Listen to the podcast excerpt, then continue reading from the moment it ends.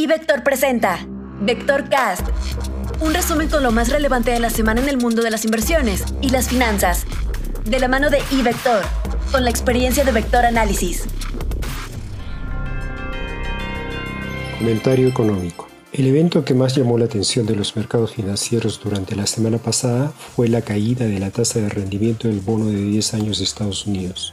Este bajó hasta 1.17% cuando en marzo había subido a 1.75% a consecuencia de los temores inflacionarios. En aquella oportunidad, Jerome Powell dijo que no le preocupaba el aumento de la tasa porque el empinamiento de la curva era una señal de la fuerte recuperación que iba a observar la economía. Ahora que la curva se ha aplanado, es probable que esté indicando lo contrario, vale decir que la economía se está debilitando.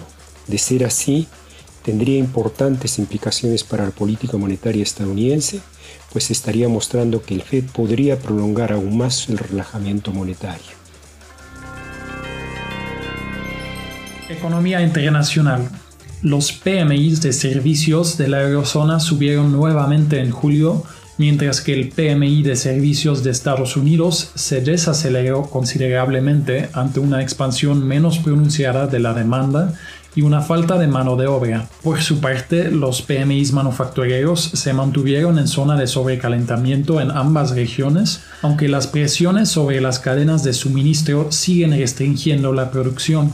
Mientras tanto, el Banco Central Europeo fortaleció su compromiso con una política monetaria ultracomodaticia.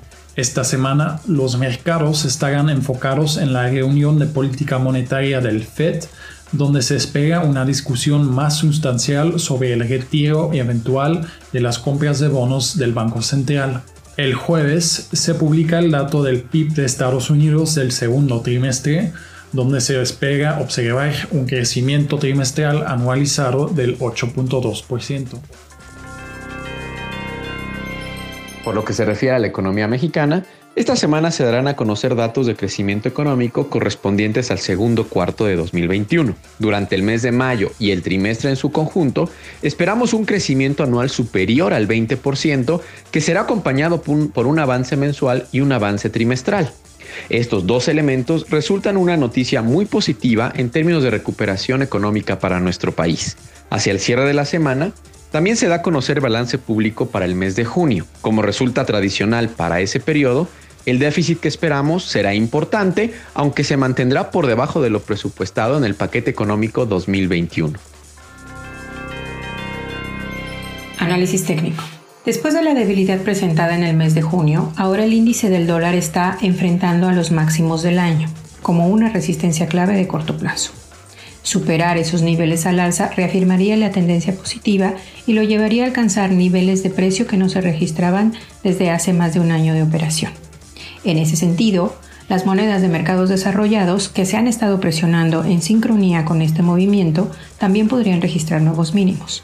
No obstante, de corto plazo, la velocidad de la baja puede dar lugar a una recuperación, aunque puede ser temporal. El euro ha validado niveles mínimos en 1.17 y podría tener una recuperación, aunque acotada en el corto plazo. Nuestro tipo de cambio, que también se ha presionado, aunque no de la misma magnitud que las monedas desarrolladas, podría tener descansos o movimientos laterales, pero después se podría seguir presionando. En términos técnicos, la resistencia que hay que estar vigilando para nuestra divisa se ubica en 2030, pues superarla significaría mayor presión hacia niveles de 2060 en inicio que fueron los máximos de hace unas semanas. Renta variable. En nuestra sección de estrategia, en lo que va de la temporada de reportes corporativos en México correspondiente al segundo trimestre de 2021, han reportado hasta el momento 13 empresas que integran a la muestra de emisoras que componen al S&P, BMV y PC, en donde los resultados han sido, en términos generales, positivos desde nuestro punto de vista y superando expectativas. A cifras consolidadas, los ingresos han superado en 1.3% nuestros estimados, en cuanto a la BAFIDA está por arriba en 3% de nuestras expectativas y la utilidad neta ha superado en 48.9% nuestras proyecciones. Para la semana que inicia el lunes 26 de julio, esperamos aún información abundante de reportes corporativos.